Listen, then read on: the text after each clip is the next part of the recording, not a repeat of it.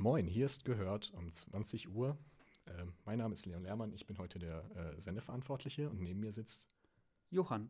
Äh, guten Abend, heute zu unserem Heimatspezial. Ich freue mich sehr, hier heute wieder sein zu können, eigentlich noch in den Semesterferien. Fangen wir gleich an mit dem ersten Beitrag. Der kommt heute von unserer Reporterin Lena. Die hat sich für unser Heimatspezial damit beschäftigt, was Heimat ist und wollte mal von anderen Menschen wissen, was Heimat für sie bedeutet. Denn das kann ja auch für jeden irgendwie was anderes sein, oder? Was ist denn Heimat für dich, Leon? Hm, das ist jetzt eine schwierige Frage. Also, es kann der Ort sein, an dem ich aufgewachsen bin, äh, von dem wir später gleich noch einen Beitrag hören werden. Aber hm, ich finde Heimat immer so ein bisschen schwierig äh, zu bezeichnen. Also klar ist irgendwie Heimat so ein bisschen der Ort, wo man herkommt, aber irgendwie kann sich die Heimat ja auch noch irgendwie ändern in der Zwischenzeit. Genau, für mich ist Heimat immer oft auch so ein Ort, wo man dann zurückkommt und sich wieder wohl und zu Hause fühlt sozusagen. Ähm, genau, ihr könnt euch als Zuhörer auch mal überlegen, was ihr unter dem Begriff Heimat oder so denkt, ähm, während ihr den nächsten Beitrag hört.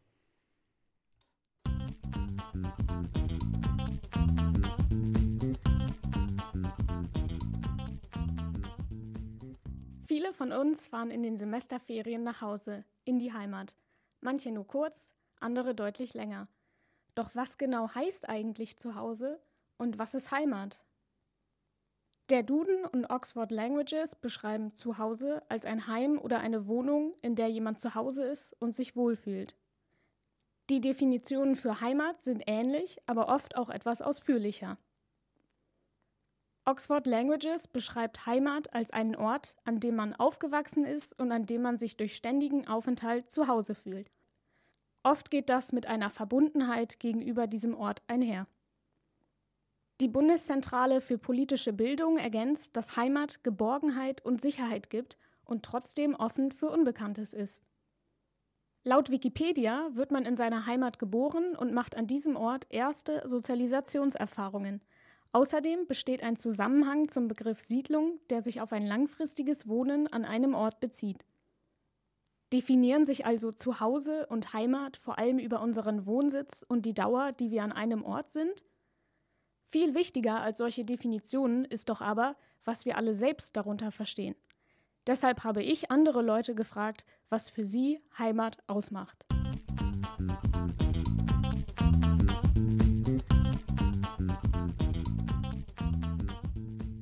insgesamt Heimat für mich ist da, wo meine engsten und liebsten Personen sind. Ich glaube, da würde ich auch an jeden Ort gehen. Hauptsache, da sind Menschen, mit denen ich gern zusammen bin.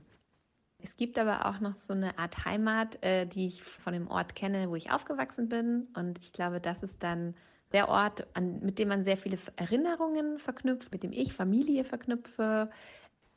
Wenn es da einen Ort gibt, an dem ganz viele Erinnerungen hängen und an dem man auch oft immer wieder zurückkehrt, der ist dann für mich Heimat.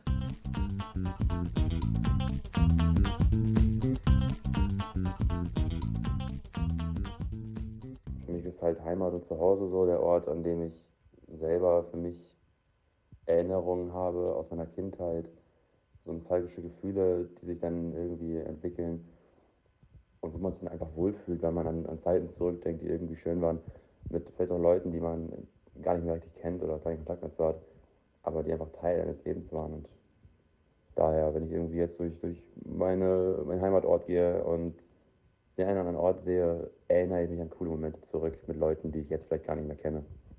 Aber es sind trotzdem schöne Erinnerungen und das ist für mich dann auch so ein bisschen Heimat. Einfach, wo man sich geborgen fühlt und zu Hause, weil man alles irgendwie kennt.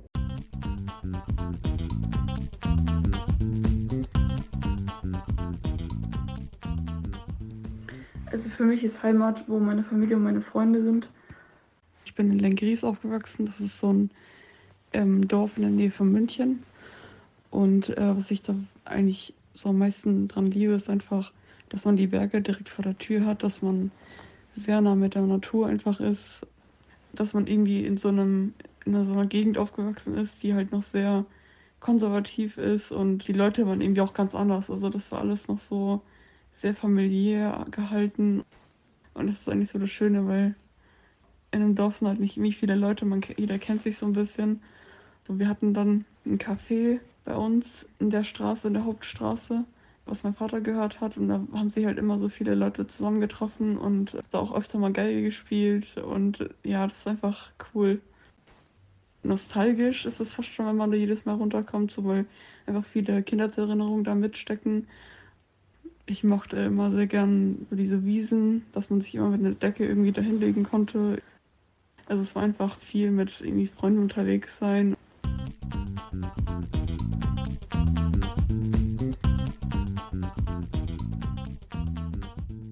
Für mich ist Heimat ein Gefühl oder ein Zustand mehr als ein bestimmter Ort. Ich finde einfach, Heimat ist der Ort, an dem man sich zu Hause fühlt, an dem man sich sicher fühlt, an dem man sich fühlt wie angekommen. Heimat ist einfach der Ort, an dem ich mich geborgen fühle und der Ort, an dem ich mich akzeptiert und aufgenommen fühle. Und ich finde, Heimat muss nicht unbedingt ein bestimmter Ort sein, eine bestimmte Stadt oder ein bestimmtes Land. Zum Beispiel fühle ich mich in Hamburg zu Hause natürlich, aber ich wohne auch seit zwei Jahren in München und ich fühle mich hier auch zu Hause mittlerweile. Aber ich bin mir nicht sicher, ob ich es als Heimat bezeichnen würde. Ich glaube, Heimat wird immer Hamburg bleiben.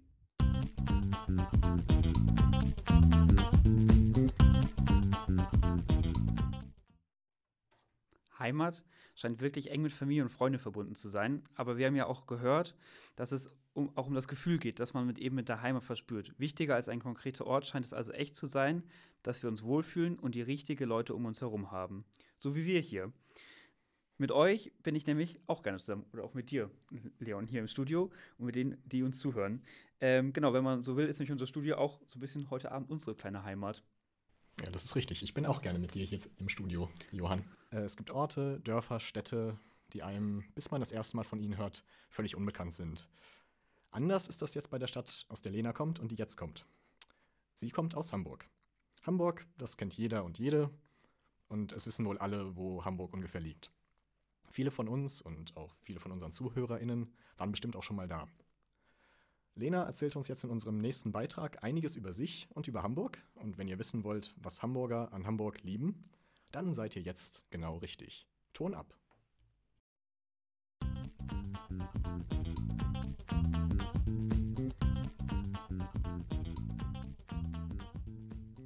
Ich bin Lena und mein Zuhause ist Hamburg.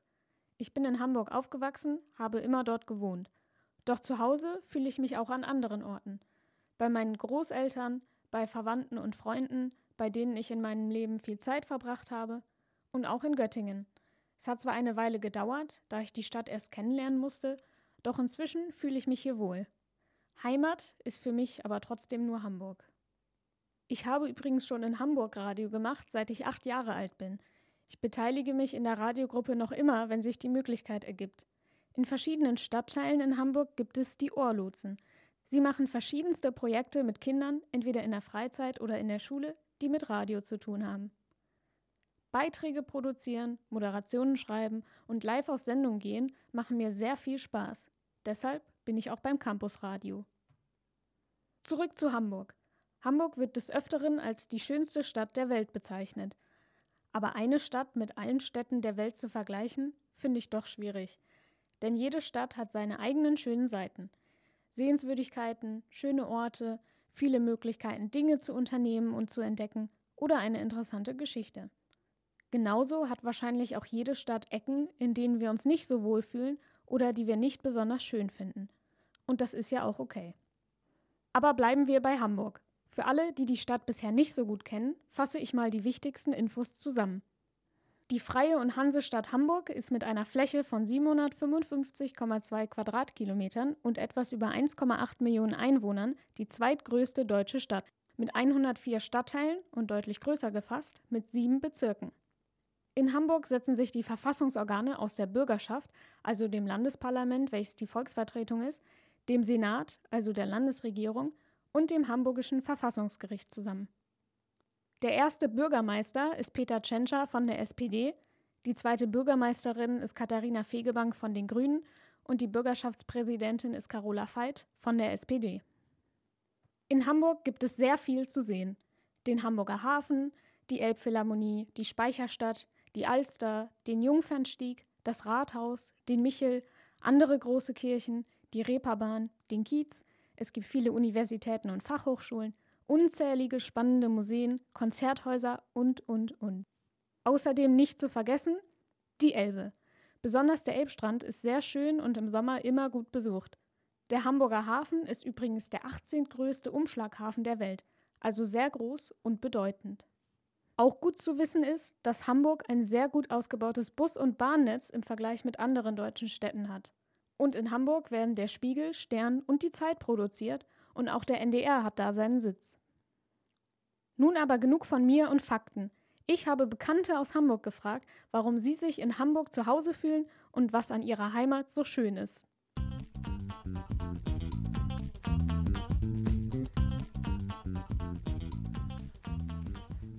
Also, ich bin ursprünglich mal nach Hamburg gezogen, weil meine besten Freundinnen und Freunde hier gewohnt haben.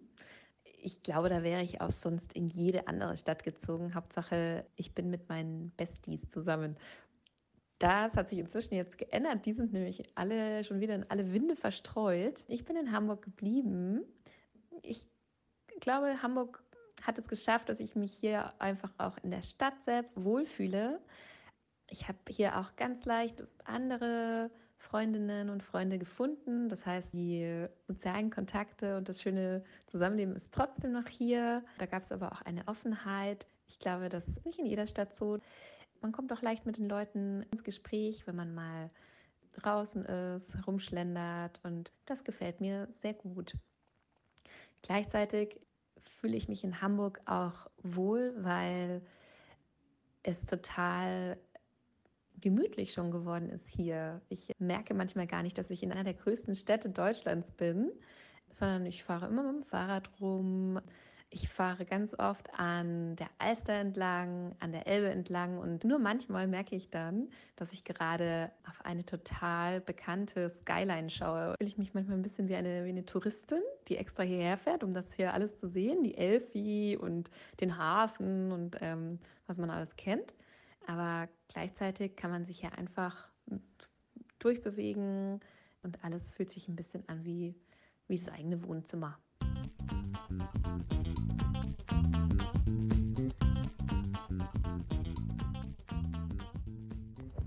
Was ich an Hamburg so toll finde, ist, glaube ich, dass es keine zu große Stadt ist. Man kommt überall schön hin, hat dann in kurzer Zeit die Möglichkeit, zu so vielen wunderschönen Orten zu fahren. Ob das die Alster ist, Elbe, Landungsbrücken. Es gibt so viele größere Orte, aber auch kleinere, wo man einfach gut abschalten kann. Es gibt so viele Möglichkeiten, irgendwie auch was zu erleben. Also Schauspielhaus war ich letztens im Poetry Slam. Mega cool. Und es gibt so viele weitere, weitere Möglichkeiten, irgendwie Erfahrungen zu sammeln und, und seine Zeit zu verbringen. Gerade auch dann mit Freunden. Das ist auch ein Grund, warum ich hier sehr, sehr wohl zu Hause fühle. Weil halt Freunde und Familie hier wohnen. Das ist glaube ich, halt klar, weil man hier auch aufgewachsen ist. Aber das ist natürlich auch ein, ein Riesenargument dafür, dass Hamburg für mich einfach eine wunderschöne, tolle Stadt ist.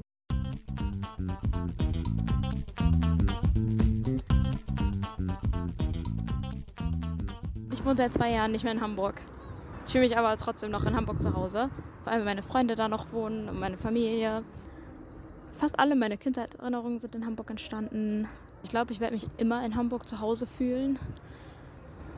Ich komme wahrscheinlich auch einfach irgendwann wieder nach Hamburg zurück, weil ich mich so mit der Stadt verbunden fühle. Was ich besonders an Hamburg mag, ist der Hafen. Der Hafen in Hamburg ist schon echt, echt ganz schön. So im Sommer, abends, wenn es schon so ein bisschen kühler ist, aber nicht zu kalt, da vorbei zu spazieren ist ganz schön. Planten und Blumen finde ich super. Im Sommer ist es richtig schön, da einfach ein bisschen rumzuspazieren, ein bisschen rumzusitzen, die Sonne zu genießen und im Winter natürlich Schlittschuhlaufen auf der Eisbahn.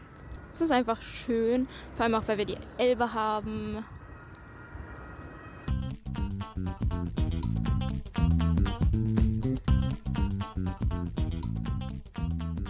Was mir in Hamburg am meisten gefällt, ist der Elbstrand.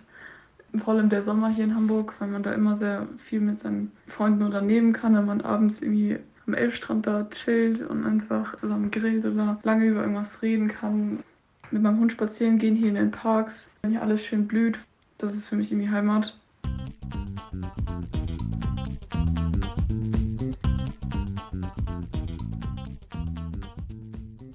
Moin, vielleicht hört man das schon ein bisschen raus. Ich komme aus dem Norden, genauer gesagt aus Hamburg und das ist meine Heimatstadt. Hier bin ich geboren. Hier mag ich es unglaublich gerne. Ähm, und ja, das Tolle an Hamburg ist nicht gerade das Wetter, wobei es eigentlich besser ist als ein Ruf, sondern vor allen Dingen der Hafen, das viele Wasser, das viele Grün in dieser Stadt und es gibt im Grunde drei ja, drei Dinge, wo mir so richtig das Herz aufgeht in Hamburg. Ähm, das ist einerseits, wenn ich mit dem Zug angefahren komme aus dem Süden, äh, beispielsweise mit dem ICE, dann fährt man so nach Hamburg rein und sieht so die Kulisse, die Hafenkulisse, die Kräne, ähm, die Sehenswürdigkeiten, die Elbphilharmonie. So ähnlich ist es auch, wenn man sich generell im Hafen befindet, wenn man zum Beispiel mit den Haddock äh, Hafenfähren fährt durch den Hafen ähm, und wirklich so dieses ganze Wasser und ähm, ja, das ganze Stadtpanorama vor sich hat. Und genau, das dritte ist, wenn ich zwischen Binnenalster und Außenalster durchfahre mit zum Beispiel einer S-Bahn vom Hauptbahnhof bis zum Dammtor. Da kann man auch wunderbar auf die beiden ähm, Seen in Hamburg blicken, das ist einfach für mich total schön. Und ich finde diese Stadt total ähm, ja, lebenswert. Man hat eine gewisse Vielfalt. Sie ist auch, und das mag ich besonders an ihr, sie ist weltoffen, ist ja auch das äh, sogenannte Tor zur Welt. Also hier ticken die Menschen ein bisschen anders und ein bisschen weltoffen, habe ich immer das Gefühl, als in anderen Teilen der Republik. Genau, deswegen Hamburg, meine Heimatstadt, beste Stadt der Welt.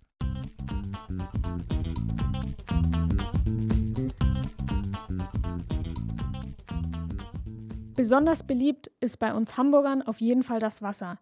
Der Hafen, die Elbe, die Alster. Und ich kann euch bestätigen, es ist wirklich schön dort. Vielleicht habt ihr jetzt Lust auf ein paar Tage Hamburg.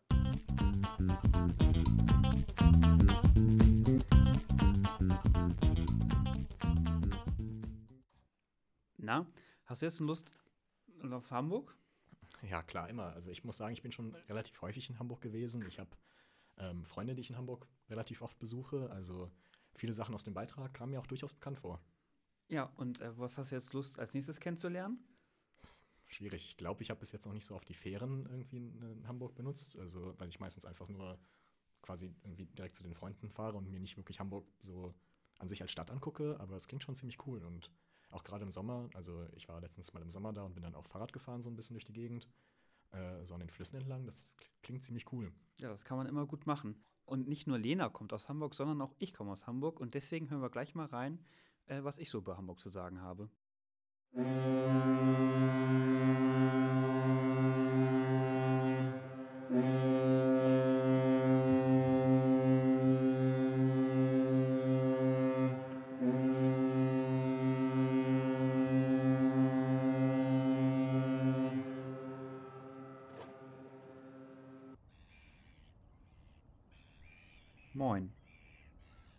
Aus der Stadt, in der 1,8 Millionen Menschen wohnen.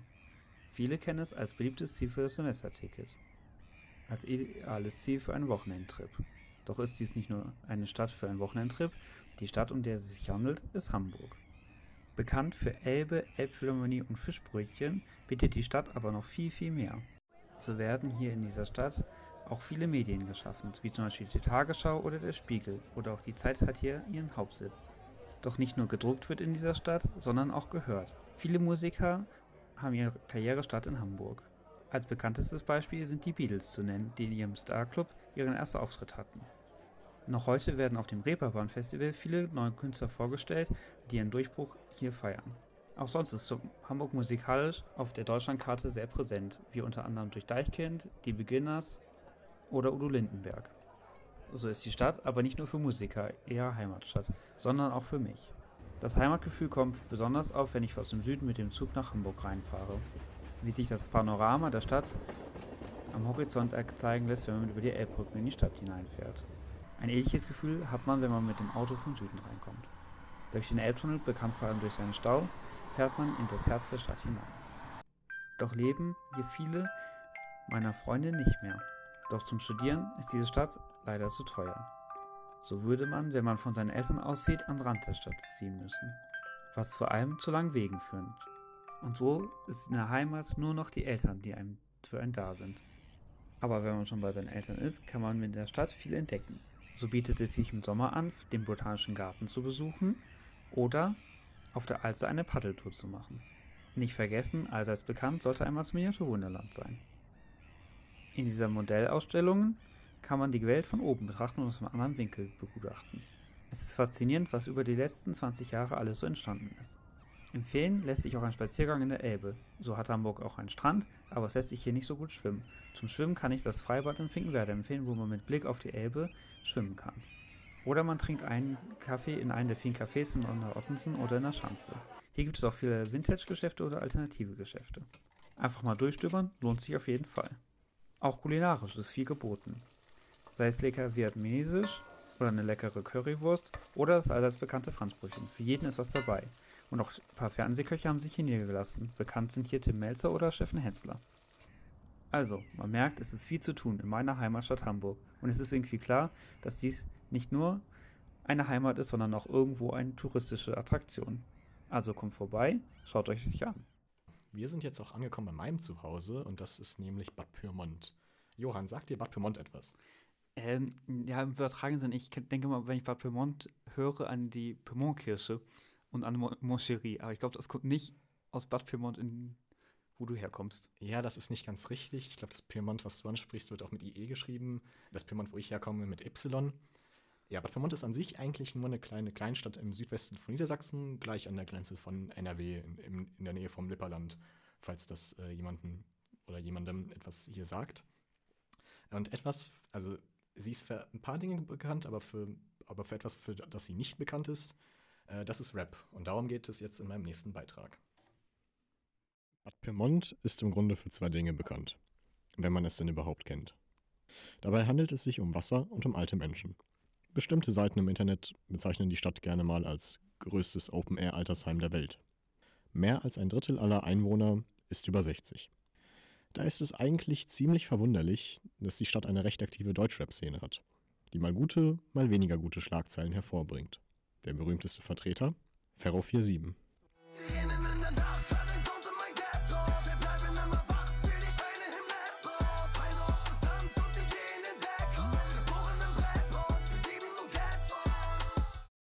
Naja, Brennpunkt trifft es nicht so genau.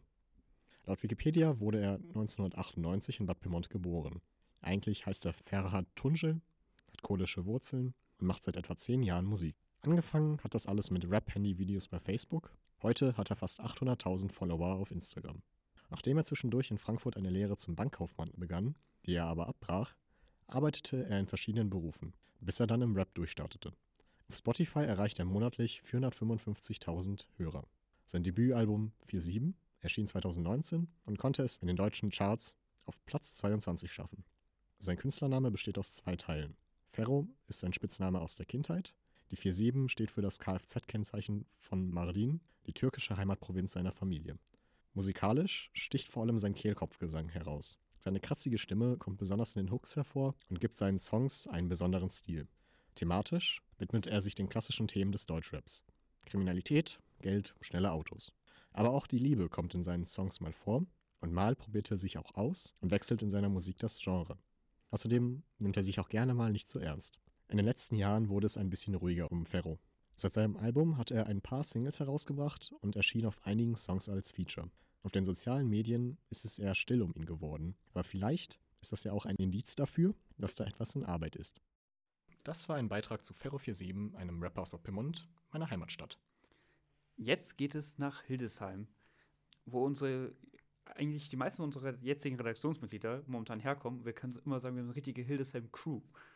Ja. Ähm, genau, und die haben sich ja was ganz Spezielles ausgedacht. Sie nehmen uns nämlich auf eine typische Hildesheimer Kneipentour.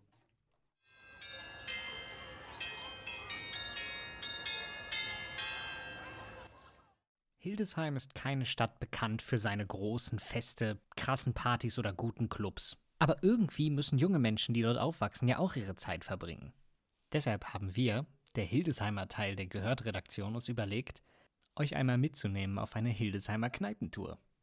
Und wie jede gute Kneipentour beginnt auch diese mit dem Schaffen einer Grundlage. Deshalb ist Station 1 Sternkebab, unser trusty Dönerladen in der Nähe vom Hauptbahnhof. Ben schätzt diesen Laden besonders. Also was ich auf jeden Fall generell äh, sagen kann, ist, dass sich meine, ähm, ähm, was, was sich für mich auf jeden Fall verändert hat, seit, seit ich weniger Fleisch esse, bis gar kein Fleisch, ist, dass man, dass ich eher zu Sterni gehe, ähm, als äh, zu meinem eigentlichen Lieblingsdönerladen, Liebling, Döner, weil ähm, der Sterni äh, deutlich bessere vegetarische Sachen hat also, und auch näher beim Bahnhof ist, was natürlich auch praktisch ist. Ja, auf jeden Äh, da ist man irgendwie dann doch häufiger. Ja, äh, Liebling ist äh, der Pluspunkt natürlich, dass ein Matriarchat ist. Ne? Das ist, schon, ist schon was Positives. Aber ja, hier unten ist auch ziemlich cool. Gestärkt kehren wir dem schrecklich neu sanierten Hildesheimer Bahnhof den Rücken und machen uns auf in die Innenstadt. Hildesheim-typisch lässt das erste Problem aber nicht lange auf sich warten. Ja, es ist jetzt so eine typische Hildesheimer Situation, würde ich sagen. Ähm, wir sind für Hildesheims Geschmäckle zu früh aufgebrochen. Oh ja. Und dann auch noch unter der Woche. Und dann auch noch unter der Woche. Das heißt, es hat alles noch zu. Ähm, aber Gott sei Dank hat Hildesheim äh, genug Kioske. Neuerdings. Ähm, neuerdings. Also das- ja, also ich meine, das liegt am Aussterben der Innenstadt. Ja. Ist schon so. Ja. Aber naja, Ja. ich will mich nicht beschweren, ich liebe Kioske. Ähm, und dann genehmigt man sich Ja. erstmal so ein Bier auf der Prost, ne? Das hat noch nie mal so richtig geklirrt. Bier und Parkbank inspirieren uns zu den wichtigen Fragen des Lebens. was ist das Hildesheimer Bier? Weil ganz ehrlich, eigentlich die Logik würde ja geben, dass es Harry ist. Aber es ist Ne? Einbecker. Es ist Einbecker. ist Und es Einbecker. ist auch nicht Einbecker Pilz, es ist Einbecker Brauherren. Brauherren, ja. Das ist schräg. Obwohl Aber wir hier seit diesem, seit diesem äh, Craft Beer Hype haben wir ja natürlich hier auch eine Biermarke. Hild aber, Pilz, aber die äh, spielt hier keine große Rolle. Also- Aber ich finde, ähm, dieser Kampf zwischen äh, Einbecker und Harry, der ähm, illustriert auch irgendwie so dieses, diese zwei Wege, die Hildesheim irgendwie einschlagen möchte und beide nicht schafft. Weißt du?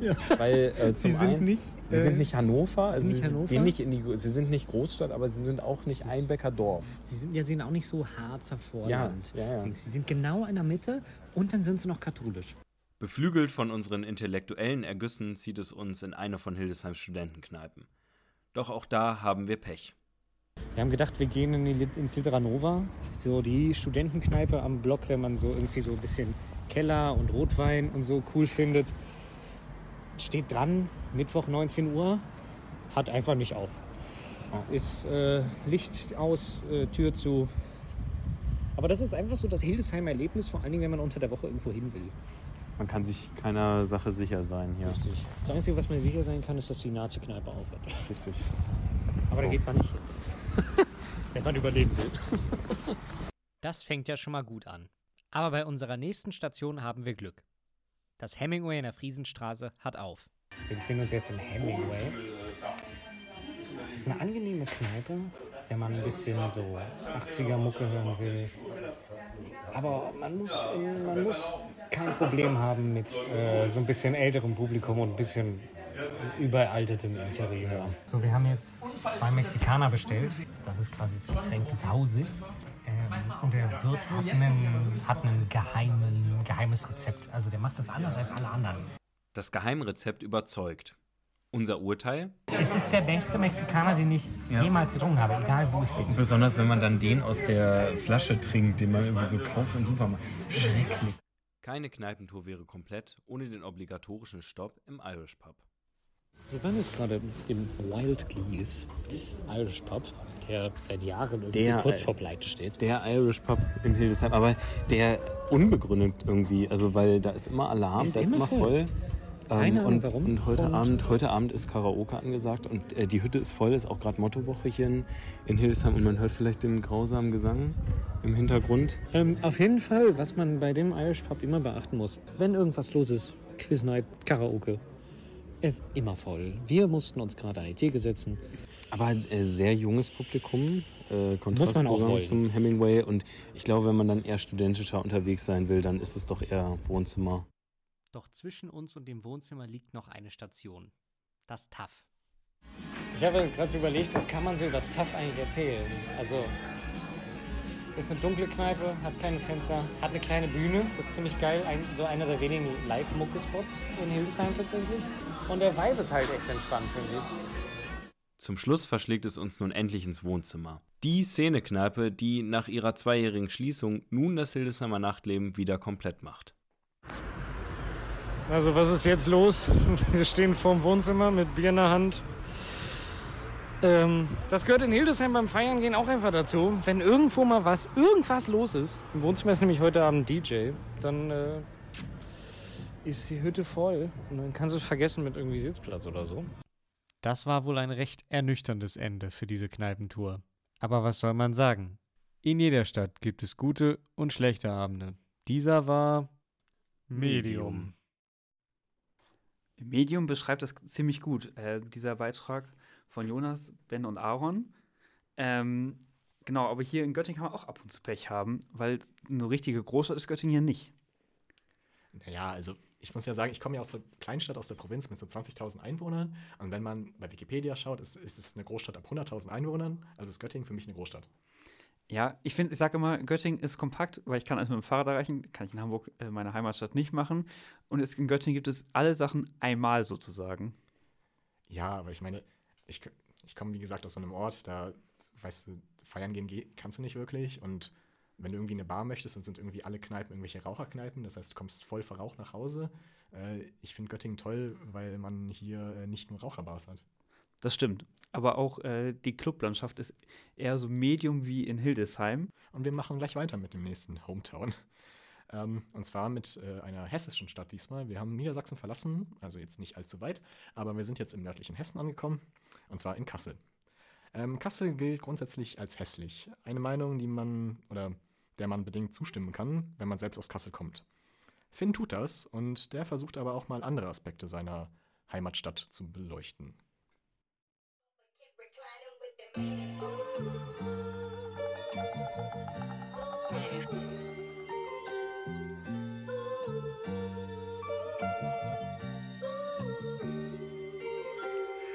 Nordhessisches Hügelland, der Krieg, der sie verwüstet hat. Man braucht nicht lang zu grübeln, denn durch vieles kennt man diese Stadt. Kassel ist die Stadt, aus der ich komme. Für die Heimat kein Beitrag, stattdessen ein Song, ey. Steige aus am Hauptbahnhof, vor mir gehen die Tauben hoch. Eine Straße weiter in dem Club hat mein Bro Hausverbot.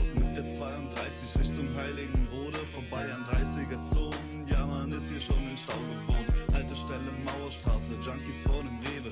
Kurz vorm Untergehen, schaffen's grad zu überleben. Gezeichnete Gesichter zeichnen die Plätze im Stadtkern, doch der Bus muss weiterfahren zur Haltestelle am Stern. Multikulturell am Mittelpunkt. Ringsherum die Dönerläden und eine Versicherung. Tagsüber große Banker, nachts dann die Drogenhändler. Alle paar Jahre eine Schießerei, genau wie die Dokumenta. Innenstadt Betonwüste, nur paar Schritte weiter kommt man ungeahnterweise schließlich doch ins Grüne. Zu der Orangerie, als ob es sowas hier gibt. In diese Plätze, die ich schätze, bin ich sowas von verliebt. Kassel, ehemals Kasala, gibt es bereits seit dem ersten Jahrtausend unserer Zeitrechnung und ist nach Frankfurt und Wiesbaden die drittgrößte Stadt Hessens. Bekannt ist sie vor allem für den Bergpark, der Weltkulturerbe ist, inklusive der großen Herkulesstatue.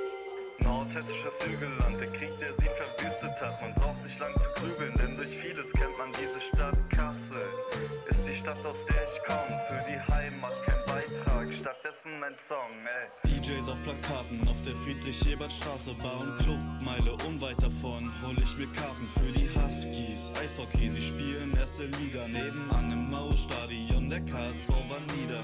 Großindustrie für Schwermetalle, fragt da besser nicht nach, was sie während des Zweiten Weltkriegs machen. Also die reden sich da echt raus, muss man aufpassen. Aber naja, das ist auch gerade nicht wirklich Thema. Also gern noch mal zurück zur Stadt Kassel. Die Stadt, aus der ich komme, ist so schön, wie sie hässlich ist. Parkanlagen so verteilt, als ob man gerade einen Teppich flickt. Deutschlands Mittelpunkt, ringsherum Erinnerung, egal wie alt ich bin. Bin ich hier, bin ich für immer jung.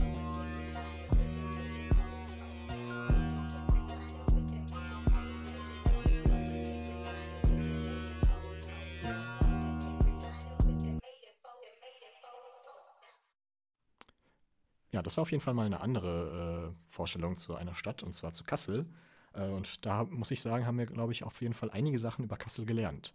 Wir kommen zu unserem Zeitgeschehen, Zeitgeschehen für diese Sendung. Unser Kollege Alex kommt aus Braunschweig und hat sich mit der Geschichte seiner Stadt beschäftigt. Genauer gesagt mit einer der wichtigsten Persönlichkeiten der Stadtgeschichte, Heinrich den Löwen. Was für einen Einfluss er auf Braunschweig hatte und wie viele andere deutsche Städte hatte, erfahrt ihr jetzt. Zeitgeschehen. Eure Campusradio Zeitreise. Vielleicht war jemand von euch schon mal in Braunschweig und hat den Burgplatz besichtigt. Dann könnt ihr euch bestimmt noch an den großen, majestätischen Bronzelöwen erinnern, der in der Mitte des Platzes auf einem gewaltigen Steinsockel thront. Auch im Wappen der Stadt ist der Löwe zu finden, rot auf weißem Hintergrund. Denn der Löwe war das Wappentier Heinrichs des Löwen. Und um den geht es in diesem kurzen Zeitgeschehen. Heinrich der Löwe wurde 1129 in Ravensburg geboren. Braunschweig wird seine Residenzstadt. Bereits mit 14 Jahren, 1142, geht sie in seinen Besitz über. Heinrich aus der Familie der Welfen ist Zeit seines Lebens mit der Auseinandersetzung mit der Familie der Staufer beschäftigt. Insbesondere mit Friedrich Barbarossa, der 1155 Kaiser des Heiligen Römischen Reiches deutscher Nationen wird, hat er viel zu tun. Heinrich ist nicht damit zufrieden, dass sein Kontrahent Kaiser wird und verweigert die Unterstützung auf den Kreuzzügen ins Heilige Land. Er hat stattdessen andere Pläne. Heinrich wendet sich nach Norden und unterwirft Slawenstämme im heutigen Mecklenburg-Vorpommern. Außerdem gründet er in den Folgejahren die Stadt Lübeck neu, nachdem sie von einem Brand zerstört wurde. Durch Verträge sichert er der Stadt eine Handelsvormachtstellung und profitiert von den Abgaben. Auch am Aufbau der Stadt München ist Heinrich maßgeblich beteiligt. So ist er derjenige, der der bestehenden kleinen Siedlung 1158 einen Übergang an der Salzstraße über die Isar errichtet und dort einen Markt gründete. Doch es zieht ihn immer wieder zurück in seine Residenzstadt. In Braunschweig stiftet er die Burg Dankwaderode, die sich am Burgplatz befindet. Daneben steht auch der Braunschweiger Dom St. Blasi, der ebenfalls durch Heinrich errichtet wurde. Auf dem Höhepunkt seiner Macht fordert Heinrich als Gegenleistung für die Unterstützung in einem Feldzug von Barbarossa die Stadt Goslar. Der Kaiser ist davon gar nicht begeistert und lehnt ab. Er verbündet sich mit Heinrichs Gegnern und schließlich wird sogar die Reichsacht über Heinrich verhängt und 1182 wird er nach England verbannt. Einige Jahre später kehrt er nach Deutschland zurück und erhält 1194 schließlich die Ländereien um Braunschweig wieder. Das ist auch der Ort, wo er ein Jahr später, 1195, stirbt. Den Sarg von Heinrich dem Löwen und seiner zweiten Frau Mathilde, der Tochter von Richard Löwenherz übrigens, kann man heute im Braunschweiger Dom St. Blasi anschauen. Auf dem Sarg ist Heinrich abgebildet, der eine Miniaturausgabe des Doms in der rechten Hand hält. Sein Wappentier der Löwe ist heute noch allgegenwärtig in Braunschweig. Leon, warst du schon mal in Braunschweig? Ja, ich, ja, war ich ein paar Mal schon, aber es ist ein bisschen her. Und äh, wie sieht es bei dir aus?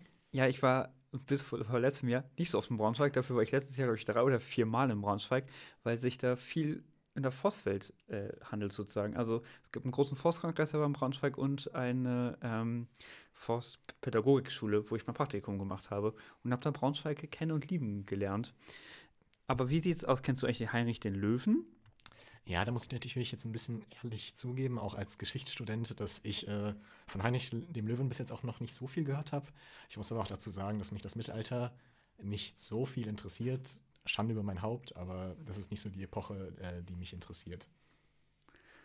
Und wie ist es bei dir? Ja, ich, also ich bin jetzt nicht so in Geschichte drin und deswegen habe ich davon auch nicht gehört. Ich habe mir das angeguckt, weil Braunschweig hat so einen ganz netten Altstadtkern, aber so, was ich damit verbinden habe, ähm, noch nicht. Aber das hat uns ja Alex wunderbar in seinem Zeitgeschehen gesagt. Ja, stimmt er aber auch. Er hat ja auch äh, diese Löwen erwähnt, die so in äh, Braunschweig rumstehen und äh, daran kann ich mich auch noch erinnern, an die paar Male, in denen ich in ähm, Braunschweig war. Jetzt kommt aber eine kleine Triggerwarnung. Im nächsten Beitrag kommen unter anderem Menschen vor, die von ihrer Flucht, also persönlichen Schicksalen in Zusammenhang mit Migration erzählen.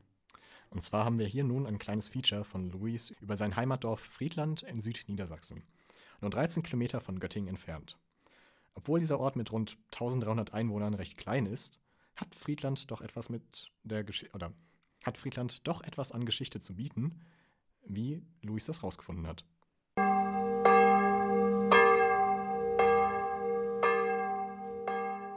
Friedland liegt nur etwa neun Minuten mit dem Zug von Göttingen entfernt.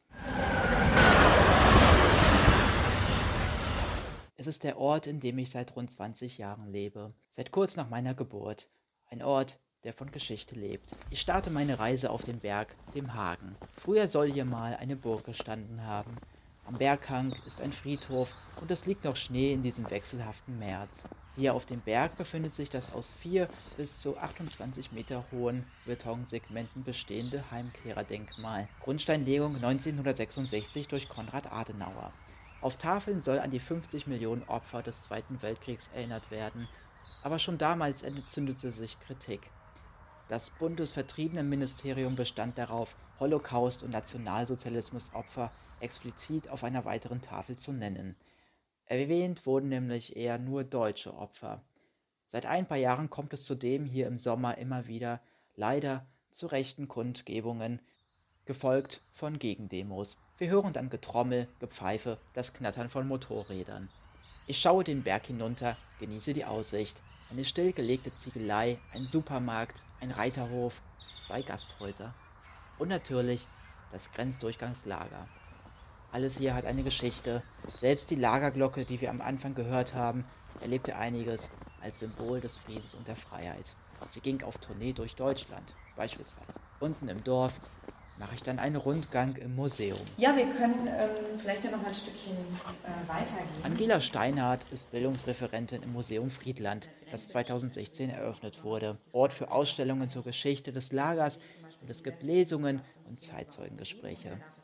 Ich merke gleich, mit welcher Leidenschaft, Expertise und Wissen sie erzählt. Im Hintergrund hört man manchmal einen Zug rauschen. Das Museum ist im alten Bahnhofsgebäude des Dorfes aus dem Jahr 1892 untergebracht. Rote Backsteinziegel, eine kleine Turmspitze.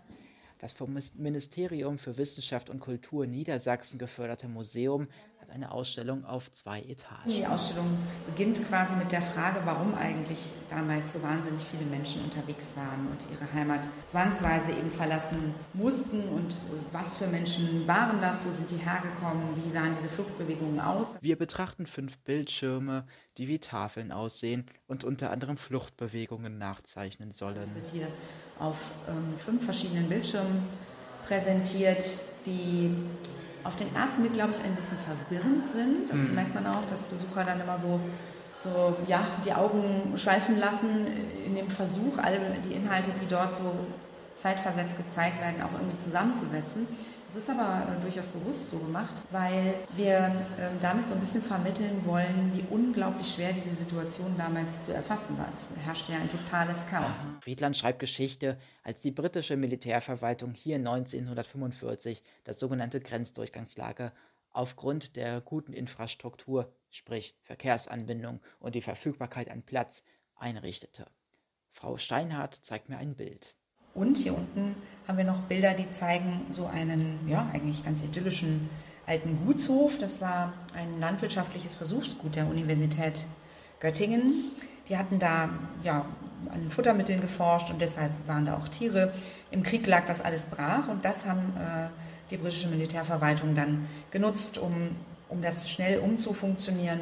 Dort Verwaltungsgebäude, aber auch Unterkünfte untergebracht und dann auf dem umliegenden Gelände, wie wir hier auf dieser Karte auch sehen, hat man dann lauter solche kleinen Nissenhütten aufgestellt, diese halbrunden Wellblechhütten, die damals einfach für solche provisorischen Unterkünfte üblich waren und übrigens auch teilweise noch sind. Also es ist eine, eine sehr universelle Bauform.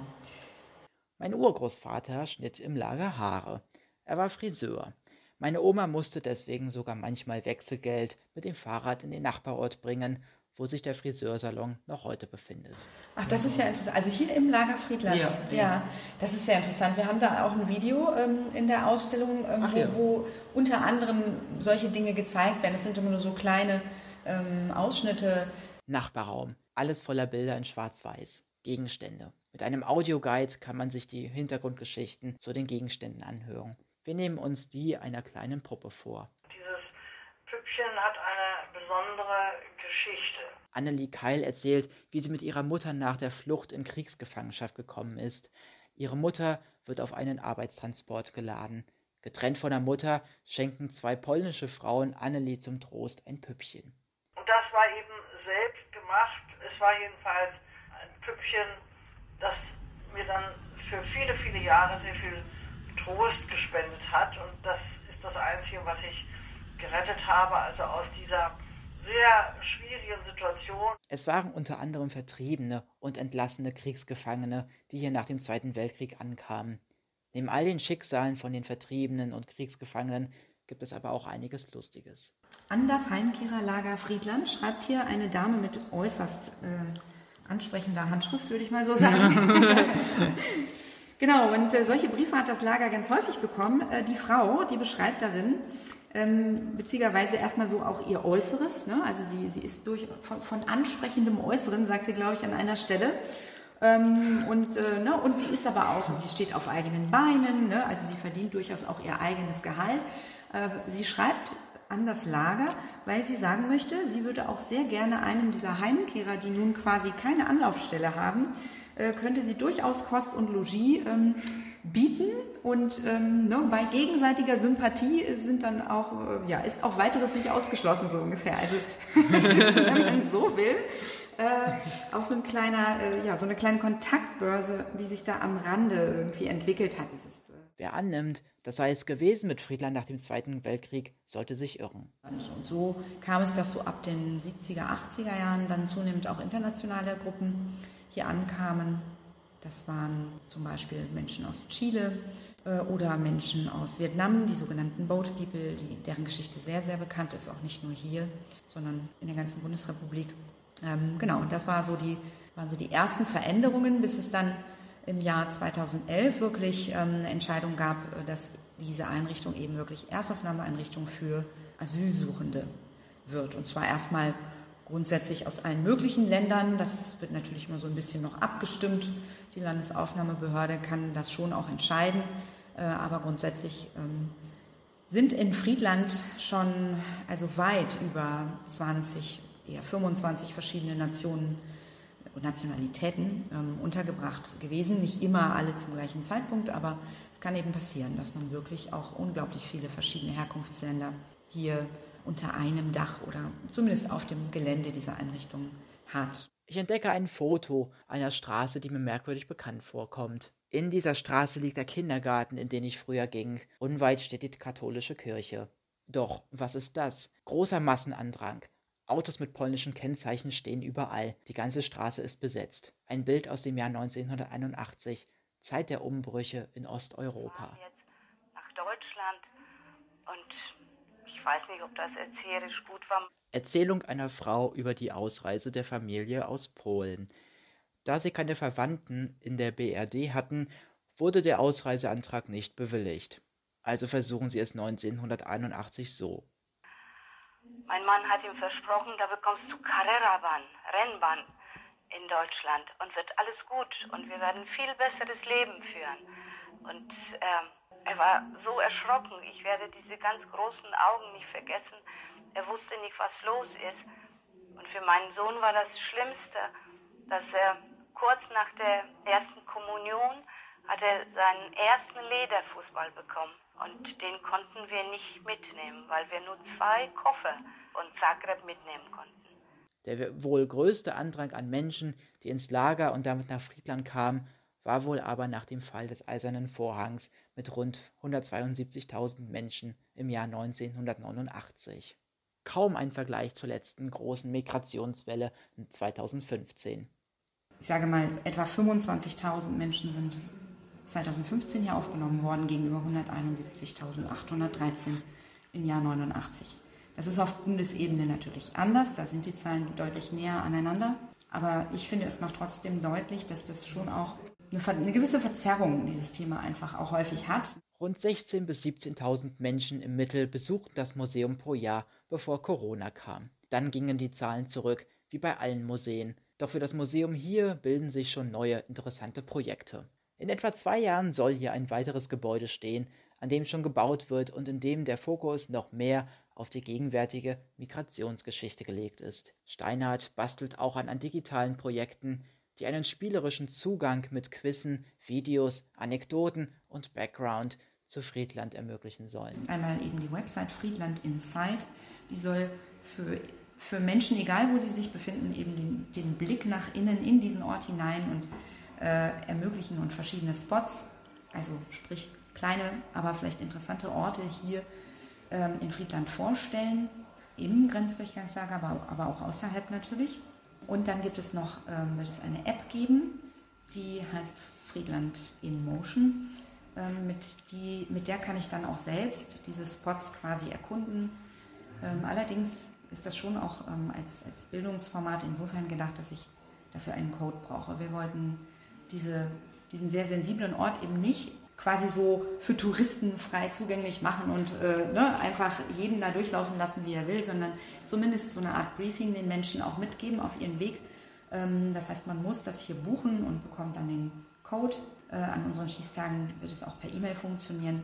Im Museum treffe ich auch eine Mutter aus Nürnberg und ihre Tochter, die in Göttingen studiert. Es hat mich einfach interessiert. Ich finde es total interessant und ich finde es auch sicherlich in zwei Jahren noch interessanter, wenn dann noch das Aktuelle dazu kommt. Das finde ich auch super spannend, weil da weiß ich so wenig darüber. Das habe ich jetzt gemerkt. Am Schluss der Ausstellung ist ja, ja sehr, sehr, sehr interessant. Also es ist ein Thema, das ist, ich glaube, da müsste man dreimal herkommen, um alles lesen zu können.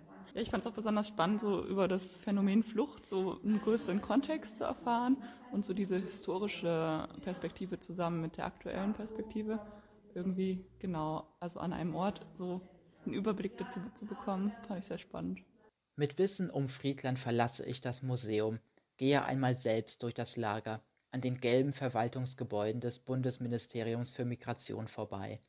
Neben dem Eingang hängen Schilder mit dem Bundesadler, gegenüber vom Lager das alte Postamt. Eine Telefonzelle stand hier einmal. Am Platz bei der katholischen Kirche schaue ich mir noch einmal die Straße an, die ich auf dem Bild mit den polnischen Autos sah. Alles ruhig. Es ist ein Sonntag. Kaum Fahrzeuge stehen hier. Am Montag wird es sicher wieder Andrang geben. Andrang hier in Friedland. Wieder auf dem Berg am Mahnmal. Ich schaue mir noch einmal die Gedenktafeln an, überlege, was ich für mich aus Friedland und seiner Geschichte ziehe. Alles mag fern sein, aber doch so nah. Lausche der Autobahn, den Vögeln, der Stille, alles in einem es ist Friedland, das bewegt. Das war ein Feature von Luis, Campus Radio Göttingen. Ja, danke an Luis für diesen sehr spannenden Beitrag. Und an dieser Stelle möchte Luis sich auch nochmal für die Unterstützung des Museums äh, bzw. Äh, den Interviewpartnern bedanken. Ja, auf jeden Fall ist es wirklich äh, immer wieder interessant, etwas über Migration und über Migrationsgeschichten zu erfahren.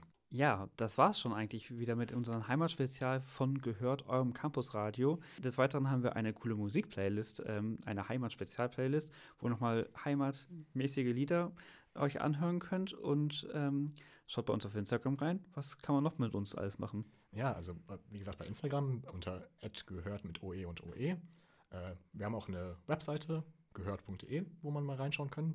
Und wenn ihr irgendwie mal Anregungen habt, wenn ihr Lust habt mitzumachen, wenn ihr Musikwünsche habt oder irgendwie sonstige Ideen, könnt ihr uns auch gerne auf Instagram schreiben oder eben ähm, bei unserer E-Mail bei info@gehört.de. Ja, mein Name ist Leon Lehrmann und ich war heute der Sendungsverantwortliche. Und äh, ich bin Johann und war Mitmoderator.